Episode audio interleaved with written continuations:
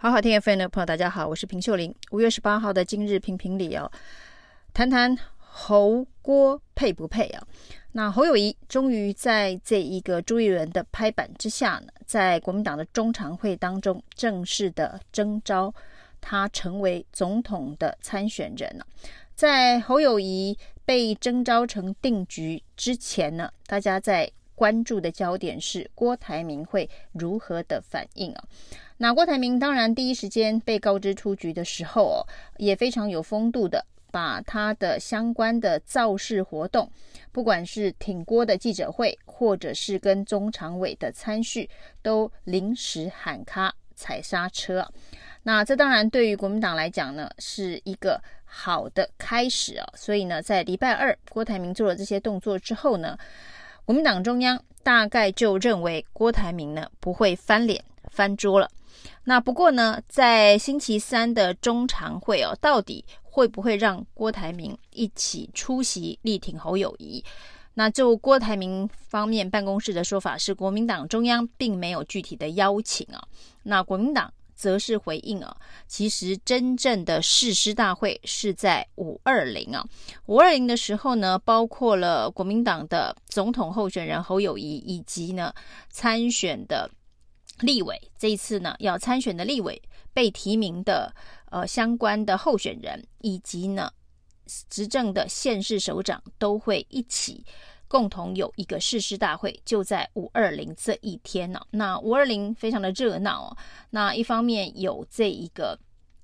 蔡英文最后一次的就职演说，这最后一次的五二零的演说。另外呢，有这个侯友谊。国民党的誓师大会，另外呢，柯文哲也选在五二零这一天呢，有一个正式参选的记者会，要阐述他的竞选理念哦。所以接下来的五二零，对于三大政党三卡都这场选举确定的选战格局，都是一个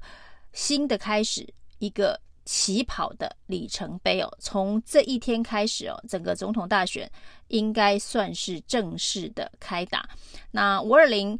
的民进党的焦点是在蔡英文的这个最后一次的演说、登基演说，或者是赖清德呃有他表现的空间呢？这要看蔡赖之间如何的安排以及他们的关系啊。那但是呢，这一次郭台铭选择在侯友谊被征召的大约十分钟到十五分钟之前，在脸书贴了全力支持侯友谊的贴文啊，我心常照中华民国里头呢提到他恭喜侯友谊出现了，也认为侯友谊是一个适当的总统候选人，然后呢，他支持侯友谊啊，那这是。郭台铭信守承诺，在他呢打算争取国民党的提名的时候呢，他就曾经说过，他跟侯友谊呢会是一场君子之争哦。那如果他出现，希望侯友谊支持他；如果是侯友谊出现的话，那他也会全力支持哦。这一次呢，郭台铭是信守承诺，说他会全力的支持侯友谊。对国民党来讲呢，第一波的整合应该算是接近成功哦。在郭台铭明确的表态之后哦，挺郭派大致也都臣服了党中央的征召决定啊。除了南投县议会的议长何胜峰呢，立刻退出国民党之外呢，其他的挺郭派呢，到目前为止似乎呢都认同了党中央的决定啊。事实上呢，朱立伦在这一次的操盘当中，其实过程是相当的缜密的。包括了这个把相关的数据啊，事前先跟郭台铭沟通。虽然呢，在沟通的过程当中啊，郭台铭是相当的意外哦，就是自己居然出局。不过呢，从朱立伦所摊开的民调数据，以及呢这个立委。的调查以及县市首长的调查，这相关的数据以及是哪些人提供的意见呢？在这个征召侯友谊之后呢，也由文传会开了一个完整的记者会来说明，就是呢这一次征召侯友谊所使用的相关科学证据是哪些哦？那也许呢是这些证据里头三项不同的指标，侯友谊都领先了郭台铭。所以呢，郭台铭看起来对于这一次的征召哦，已经呃觉得可以接受，所以也贴了恭喜侯友谊、支持侯友谊的相关的贴文，表达他的心意哦。那如果是这样子的话，其实在这一个人选出现之前呢，各方都判断了，要不是国民党会提名郭台铭。那另外呢，就是郭台铭在没有被提名之后，可能会翻脸翻桌，造成国民党的分裂哦。民进党当然是会有这样子的一个算盘呐，就是如果侯郭一旦分裂的话，那等于是保送了赖清德。那现在呢，看到侯郭并没有分裂哦，那另外一个呃，觉得会有边缘化危机的，可能是柯文哲，因为。有人立刻问了柯文哲，那有没有在可能跟郭台铭搭配或者是合作？那柯文哲说的非常的保守，什么议题都能合作，但是呢，他觉得郭台铭已经把自己跟他搭档的路说死了，因为他现在已经是呃全力要支持侯友谊了。那民进党的这个算盘失灵之后呢，居然做了一个失格的事啊，就是呢在。民进党的竞选的 IG 哦，赖清德的竞选的使用的官方的 IG 上面，居然用一个诈骗图文的简讯哦，来讽刺这一次呢国民党的征召啊。那这个所谓的诈骗简讯呢，意指这个朱立伦骗了这个郭台铭啊。郭台铭是一个收到诈骗简讯的人，以为朱立伦呢是要给他这个总统的门票，那结果被骗了。那这个当然是民进党认为自己非常有创意的一个选举的文宣呢、哦，对于国民党的这个初选，呃，征召见缝插针。但是用诈骗这件事情来作为这个选举的攻防的文宣呢、哦，呃，似乎呃让一个执政党啊处于失格的地位啊。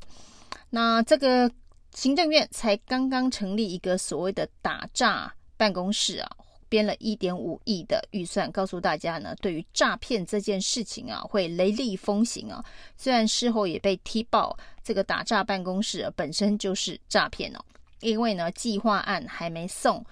这个行政院通过，预算也还没编呢，却大剌剌的已经在举行记者会了。那在野党立委当然认为啊，你这个是。诈骗行为的一种。那当时的打诈办公室哦，这个仓促上路，有一部分当然是郭台铭的政见当中哦，他在争取国民党的提名的过程当中提出了不少政见呢。其中一项呢，就是只要他当总统啊，三十天要消灭台湾的这个诈骗集团呢。那这当然难度非常的高，所以呢，民进党当时是用善笑的方式善笑郭台铭，怎么可能？三十天，呃，就消灭诈骗集团了。为什么郭台铭在众多的这个政见当中选择诈骗呢？显然他的大数据，或者是呢，他对于这个呃舆情的研究当中，知道这件事情呢，对于呃一般人民来讲是非常有感的政策。那所以呢，行政院也会立刻的应应所谓的一点五亿的诈骗的办公室。来做回应哦，所以人民对诈骗议题是有感的，但是呢，民进党却因为选举的攻防，把诈骗简讯当成是一个轻易出手的工具哦，啊，在某些情境之下啊，这叫做地狱梗啊，因为在台湾被诈骗的民众不知凡几啊，每年的这个诈骗的案件呢，也是数以万计啊，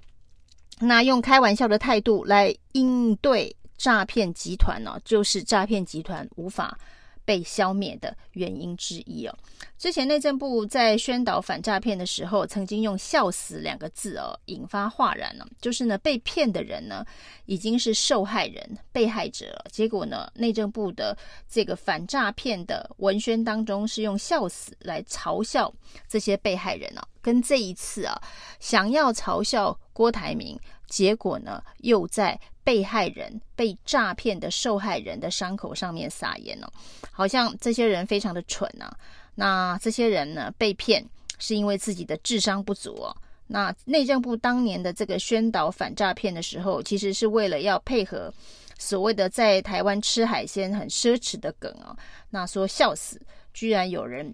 说吃海鲜很奢侈哦，那笑死，居然有人会被电话诈骗，笑死，居然有人会被骗去柬埔寨等等，用这种轻蔑的态度，从海鲜事件一路到这一次的这一个嘲讽国民党初选事件呢，代表民进党整个执政团队啊，对于诈骗这件事情呢。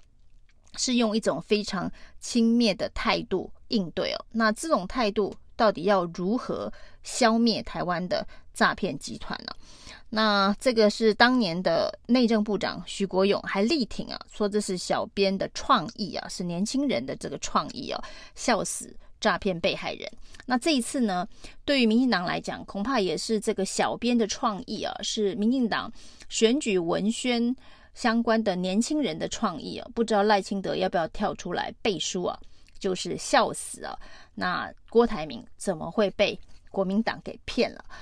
那有关于像这样子的一个态度问题啊，到底民进党知不知道民怨之所在啊？那如果执政还是这样的态度的话，未来赖清德的总统选举之路上面，恐怕还会有非常多的障碍，包括呢，昨天赖清德在跟年轻人座谈的时候提到了这个房价正在下降这件事情，当然跟大家的感受有很大的落差。没想到呢，内政部长林佑昌哦补上一刀啊，说呢，年轻人呢不是买不起房子哦，是没有规划，那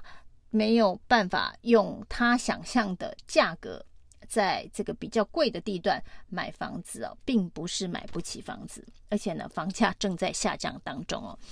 那像林佑昌这样子的一个看待年轻人买房议题哦，一大部分呢也是跟使用诈骗集团简讯当成政治攻防议题的心态一样哦。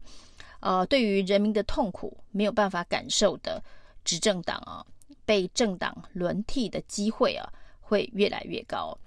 以上是今天的评评理，谢谢收听。